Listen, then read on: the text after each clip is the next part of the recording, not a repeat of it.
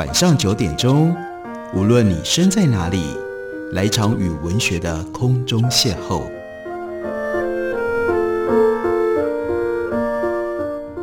杨照谈书，邀您一同遨游文学世界，认识古今中外的经典之作。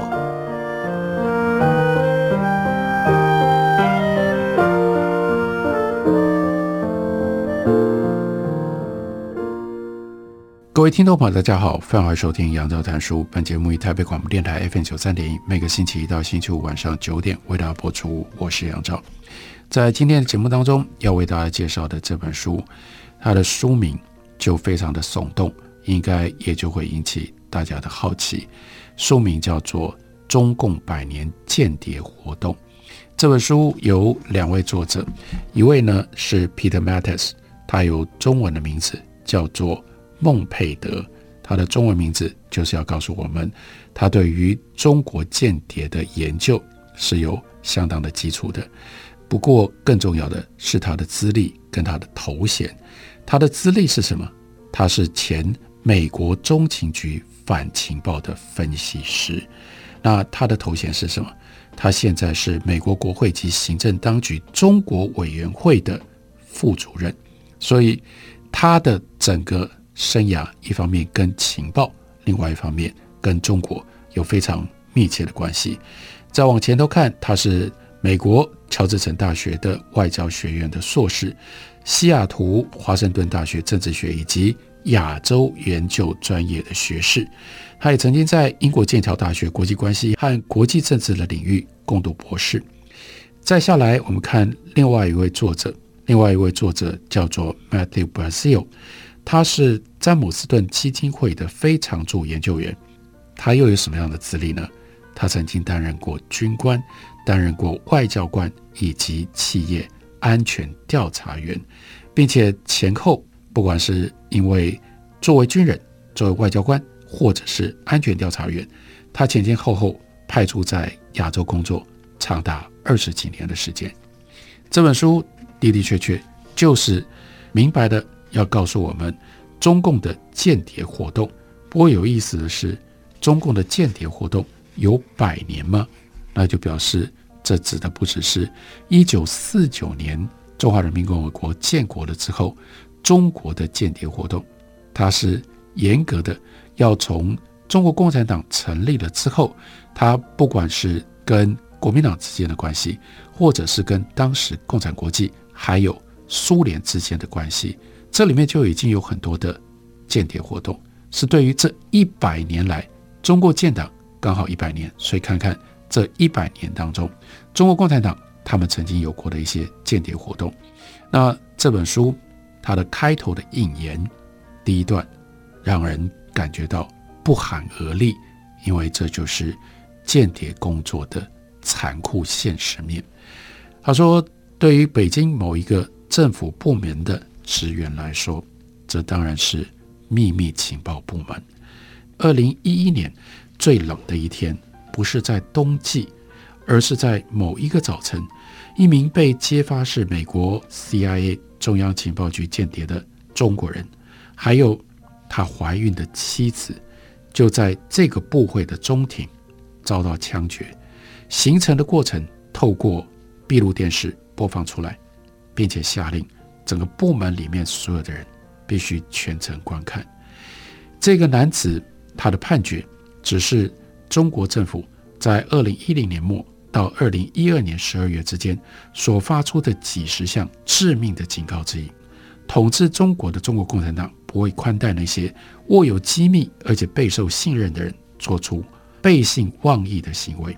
对这种人，他们不会有一丝的仁慈，甚至是对于在肚子里面。还没有出生的婴孩，国家安全系统的力量已经摧毁中国内部的 CIA 网络。任何试图恢复该网络的人都会遭殃。对于这种在其他地方只会招致监狱刑期的罪行，为什么中国共产党会如此大张旗鼓，又用如此夺人性命致命的方式做出回应？其中一个答案，那就是中国共产党已经太过于接近遭背叛行为摧毁的境界，不论是来自于盟友，或者是内部间谍的威胁。对于美国人以及其他西方人士来说，外国间谍和相关的情报失败是有危险的，但不至于对国家存亡造成威胁。一九四一年十二月七日，大家知道发生什么事？那就是珍珠港事件，日军攻击夏威夷，震撼了美国政府，尤其是震撼了美国的情报机构。从此，美方誓言再也不能够，绝对不愿意，不可以。受到如此意外的打击，不过大家不要忘了，二零零一年九月十一号发生九一一事变，这仍然是让美国的情报单位完全没有办法得到情报，预先做准备。另外一场令人震撼的事件，在这两次事件当中，美国可能有所失误，但是这些情报挫折却没有让这个国家，不管是在一九四一年还是在二零零一年。就因此一蹶不振，或者是束手就擒。中国共产党有它自身形式的珍珠港和九一事件，所不同的是，那些事件几乎摧毁了共产党在中国的势力，并且凸显了情报和防护措施如何开始渗入中国的政党以及政府组织。这就清楚地牵涉到为什么这本书要处理的是百年的历史，因为早在一九四九年。中华人民共和国成立之前，一九二七年四月十二号，这是中国共产党的关键事件，重大的挫折，一场所谓的反革命政变，突袭差一点就歼灭了共产党。那次政变的发动者是中国共产党的盟友，原来的盟友就是国民党。这个时候，在蒋介石下令底下，士兵跟警力从上海还有其他的城市包围。并且处决了几百名、上千名的共产党员。国民党，也就是在台湾我们所学的历史，这个事件称之为叫做清党或者是清共，清除掉渗入到国民党内意图要颠覆并且达到国民党领导权的人。在清党事件结束的时候，中国共产党只剩下两到三千名士兵，党员人数更是快速的。死的死，逃的逃，从原来的六万人一下子减到只剩下大概一万人。不过二十年之后，这也就是一九四九年，当建国的时候，毛泽东特别要说的：我们和蒋匪反动集团斗争二十二年。为什么他还特别讲二十二年？就是从一九二七年开始算起的。毛泽东领导的共产党把国民党赶出中国大陆，那部分手段就是。他们懂得如何在国民党政府内秘密安插无数多的间谍，而使得国民党从内部就开始腐化，就开始有了问题。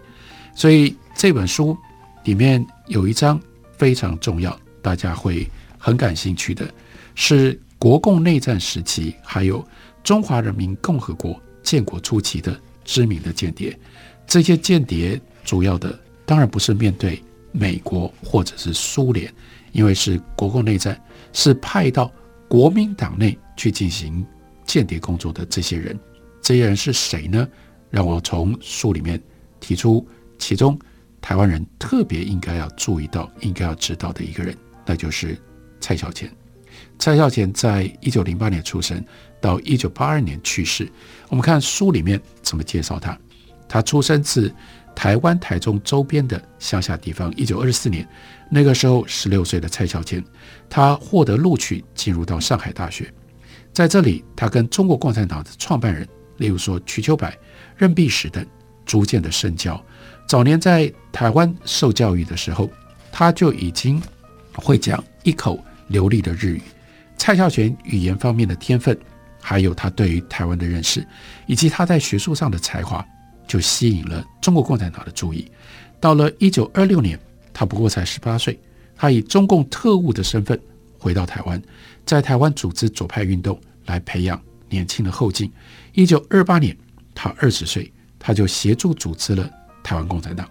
随着中国大陆面临与日俱增的日本的威胁，也许促使中国共产党在一九三四年就把蔡孝田召了回来，要让他去。江西瑞金的红军基地，并且接受军事政治工作的训练。但是就在这一年，因为叫第五次剿共，第五次剿共的结果是让中国共产党失去了江西的基地，开始展开叫做长征。这其实是惊人的一个大撤退。那蔡孝贤熬过了那一年，向中国西北部的长途跋涉，他是唯一一个参加长征的台湾人。一九三七年抗日战争爆发，蔡孝干被指派审问日本战犯，因为他的语言能力。随着战事继续推进，蔡孝干呢留在延安。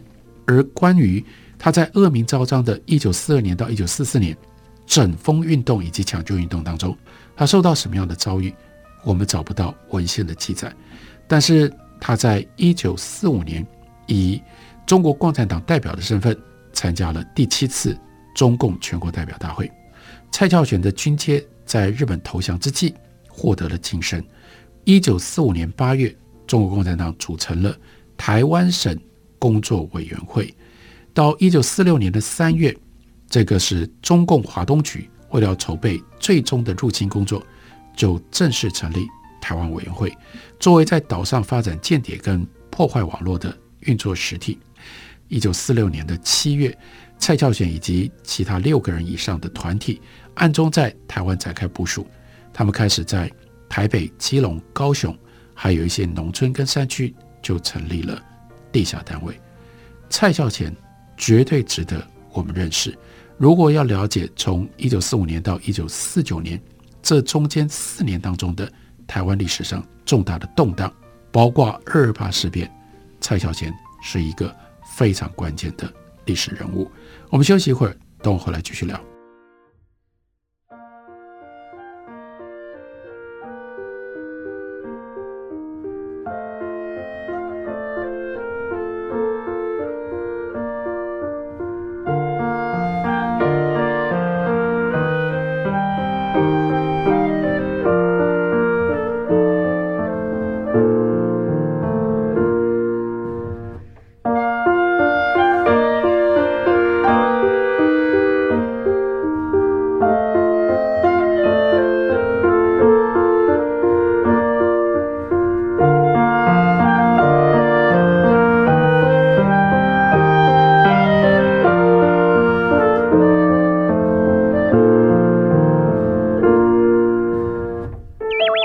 广播电台，台北广播电台，你好，我八十点八，Taipei Broadcasting Station，台北广播电台，台北台北，Siaran Radio 台北，รายการวิทยุ台北，不同语言，尊重多元，台北广播电台发射空中最美的声波。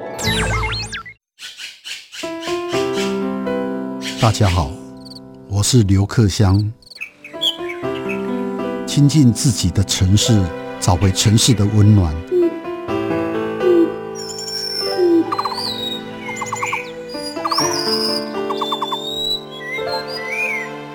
听见台北的声音，就在台北广播电台，FM 九三点一，AM 一一三四。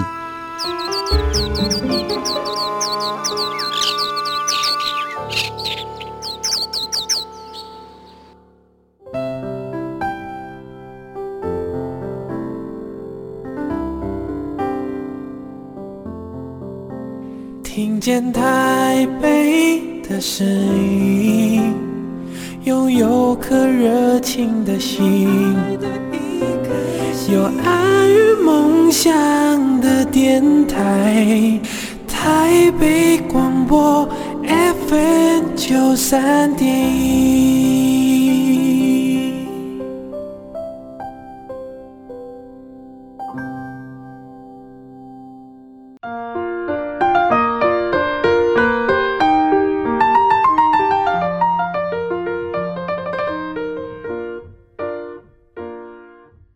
感谢您继续收听《杨照谈书》。本节目于台北广播电台每个星期一到星期五晚上九点为大家播出到九点半。今天为大家介绍的这本书是两位作者 Peter Mattis，他的中文名字是孟佩德，以及 Matthew Brazil，他们两个人所合写的《中共百年间谍活动》。百年出版公司刚刚出版的中文翻译本。在这本书里面提到了中共重要的间谍，包括了蔡孝干。一九四七年年初，蔡孝乾的网络已经扩大到大概有七十名特务，也就是 agents。到二月二十八号，我们知道发生了二八事件。最高统帅蒋介石的回应是在三月九日，加派援军到基隆、台北，展开了残忍的扫荡行动，大概有一万八千人到两万八千人遭到杀害。这是在书里面的写法。这起事件让台湾的共产党地下网络意外的有了一次大量招募的机会。两年过后，蔡孝乾的台湾省工作委员会的网络。已经扩张到一千三百名特务了。不过，蔡孝乾的好运很快就用完了。在一九四七年八月十四日，国民党保密局逮到了、找到了蔡孝乾他在基隆的巢穴。接下来的七个月当中，他们逮捕了另外的八十人，包括蔡孝乾都被抓了。一九五零年三月，蔡孝乾他就选择倒戈，协助国民党扫荡。他的同党，中国共产党在台湾的情报工作，可能一直到一九八零年代，两岸经济整合提高了之后，才得以从蔡孝乾的这次倒戈所产生的各种不同的破坏当中完全恢复。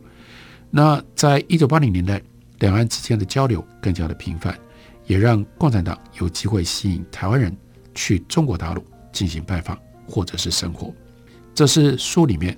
谈到蔡孝干的部分，那我们再来看一下，在国共内战的时期，还有一些什么样知名的共产党的间谍。这里身份比较特殊的是，刘 Franko 跟 Solomon Adler。一听他们的名字就知道他们是美国人，他们是美国前财政部的官员。Franco 曾经在一九五八年，Adler 是在一九六二年旅居中国。他也曾经为毛泽东著作的英文版做出贡献。然而，他们在第二次世界大战期间，作为苏联国家安全委员会在美国的重要人才，据推测，他们曾经接受地下工作的训练。这个身份让世人始终搞不清楚，他们在抵达北京前后，曾经为中国共产党从事过什么样的活动。在第二次世界大战期间，Franco 和 Adler 他们任职于美国的财政部。同为叫做 Nathan Silvermaster Group 的成员，那是一个由至少十一个人所组成的苏联间谍的团体。一开始是由美国共产党的 Earl Broder 他所管理，随后在一九四四年改由 KGB 直接掌控，因为他们所提的报告内容越来越关键了。那 Franco 跟 Adler 他们接受 Harry Dexter White 的雇佣，进入到美国财政部。那这个 White 他本身跟这个团体合作过，或至少是莫斯科认为可以信任的高级官员。一九三零年代，接下来我们提到这个人叫季朝定，他在国会图书馆工作的时候，他同时认识了 Adler 跟 Franco。那 Franco 变成了财政部货币研究的负责人。一九四一年，Adler 以财务专员的身份被派遣到美国驻重庆大使馆，一般相信他透过不明的管道，仍然持续从重庆向 KGB 报告，而 Harry White 协助把季朝定安插进国民政府的财政部，而季朝定也成为受令于周恩来底下非常具备有分量的特务。另外，Joseph McCarthy 的年代，Franco 跟 Adler 受到美国 FBI 的调查之后的日子，季朝定。至少曾经邀请他们之中的 Adler 前往中国。当 Franco 在一九五八年，Adler 在一九六二年，他们都搬到中国去之后，他们协助翻译了毛泽东著作的第四卷。与其说是因为他们的背景，不如说这是共产党给他们的荣耀。Franco 可以以中国共产党的国际联络部作为基地，负责阅读并且总结西方媒体。还有政治宣传当中的相关报告。Adler 他的主要任务是在中国社会科学院、社科院、世界经济研究所担任对外贸易部的顾问。到了一九六四年，Franco 跟 Adler 都位居在北京的高塔顶端，显现出中国共产党对他们的强烈信任，并且赋予他们向中国首都里其他外国人传递共产党政策的任务。一九七零年八月，那是什么时代？那是文化大革命最可怕、最阴郁的时期。这两个人迎接了来造访北京的美国记者 Snow，即便他们有可能在一九六六到一九六八年更为狂热的时候，他们可能也在文革当中受到了一些折磨。在一九七三年的一场晚宴上，当时的国务总理周恩来亲自向 Franco 跟 Adler 道歉，为了他们。所谓这些年所受到的不公平待遇，Franco 在一九七六年，他写下一篇文章，赞美毛泽东是当代最伟大的马克思主义者。三年之后，也就是一九七九年，他在北京去世。Adler 则一直活到一九九四年，而他对于邓小平改革开放之后的中国感觉到不能够赞成，不能同意。所以这两个人，他们。先是替莫斯科，后来为北京服务，他们的独特的人生一直到今天仍然没有被深入探讨，这是有可能能够进一步阐明中国共产党干预行动跟情报历史的两个关键人物。再下来，我们来介绍出身香港的董慧，他是一九一八年出生的，他和家乡香港的连结，所以他被招募到社会部。他后来和潘汉年结婚，在潘汉年一九五五年被肃清了之后，董慧就跟他一起承受了苦难。一九三七年，这个时候的董慧，他只有十九岁。抗日战争开始，他是在北京念书的大学生，因为战争就逼迫他离开城市，他搬到西安去。在抵达西安了之后，他进入西北联合大学就读。然而，一九三七年。一连串瞬间爆发的事件，就使得当年十九岁董慧，他抛下了日常的学习，他和位在西安的八路军办事处接触。这个单位是中国共产党实际上的大使馆跟情报站。董会在这里参加中共以延安为基地所成立的党校入学考试，也可能被评估为适合投入共产党事业。董会录取进入延安革命学校。并且在一九三七年的十一月开学进了学校，在中共抗日战争一开始，意图扩张党员规模的期间，董会如同其他几百名刚抵达的年轻人，他们就获准入党。那是一九三八年的一月，一九三八年的七月，他进入马列学院就读，成为谁呢？江青的同学兼室友。一九三九年年中。董会毕业，中国共产党评估他的背景，注意到他跟香港的精英社会有连结。为什么样连接？透过他的父亲，他的父亲是谁？他的父亲是董仲维，当时是香港道亨银行的董事长。所以董惠被招募进入到社会部，接着把他分发到香港，在潘汉年底下做事。然而，当江青这位前上海女演员开始倒追毛泽东。人在延安的董惠批评过江青，因此董惠不止在潘汉年一九五五年被捕的时候受到牵连。更麻烦的是，因为他得罪了江青，所以江青在文化大革命期间就展开了报复，使得董慧受尽折磨。所以董慧他的主要的情报的活动是在香港。另外有董建武，他是在 AKA SNOW 那本名著。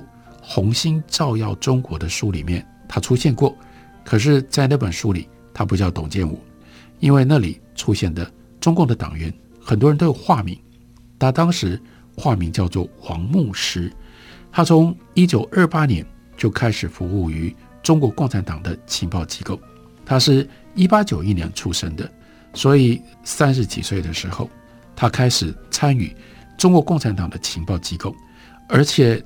很有意思的，他真的是个牧师，他是圣公会的牧师，作为他的掩护。除了王牧师之外，他还有其他的化名。在一九三一年到一九三六年当中，对共产党员大规模逮捕跟迫害的浪潮当中，他是少数得以幸免于难，还能够活跃的共产党的特务，所以在抗日战争的期间，他就顺势成为中共和国民党之间的重要联络人。所以为什么我们要特别认识董建吾？董建吾执行过的任务，包括一九三六年一月，他把宋庆龄的一则讯息带给毛泽东跟周恩来，表明国民政府已经准备好要协商组成抗日统一阵线。他同时引荐艾加斯诺到西安跟邓发见面，邓发就带着这名美国的左派记者一起干什么呢？去见毛泽东。这是历史性的会晤。才刺激了艾加斯诺，后来写了《红星照耀中国》。在共产党一九四九年取得胜利之后，有关董建吾跟国民党之间的关系就引起了很多的质疑。中国共产党的历史学者没有充分的研究过这些问题。虽然董建吾始终保持自由，人们猜忌他和国民政府的合作关系，以至于他蛮潦倒的，找不到工作。在文化大革命期间，他当然遭到了迫害，而在一九七零年去世。在他死后，到一九七九年才得以恢复他的名声。另外，有一九零三年出生的龚昌荣。如果有一部电影或者是电视剧要以龚昌荣作为题材的话，不会让人意外，因为他出生在广东乡下一户原来姓李，但是呢，贫穷的生父就把他卖到海外，所以他才会姓龚。这是海外的一个姓龚的华侨。一九一九年五月四号，这当然就是五四运动，激化了当时一九零三年出生十六岁的龚昌荣，在广东、香港、省港大罢工的活动当中，龚昌荣就加入了中国共产党在广州所组织的纠察队。这是非常有意思的一连串中共的间谍的故事。这些中共的间谍，他们和他们的网络，帮助我们更进一步的了解中国共产党为什么会在那些时间如何建党、如何夺权，到后来如何统治中国这个国家。请大家来看这本《中共百年间谍活动》。感谢您的收听，下个礼拜一同一时间我们再会。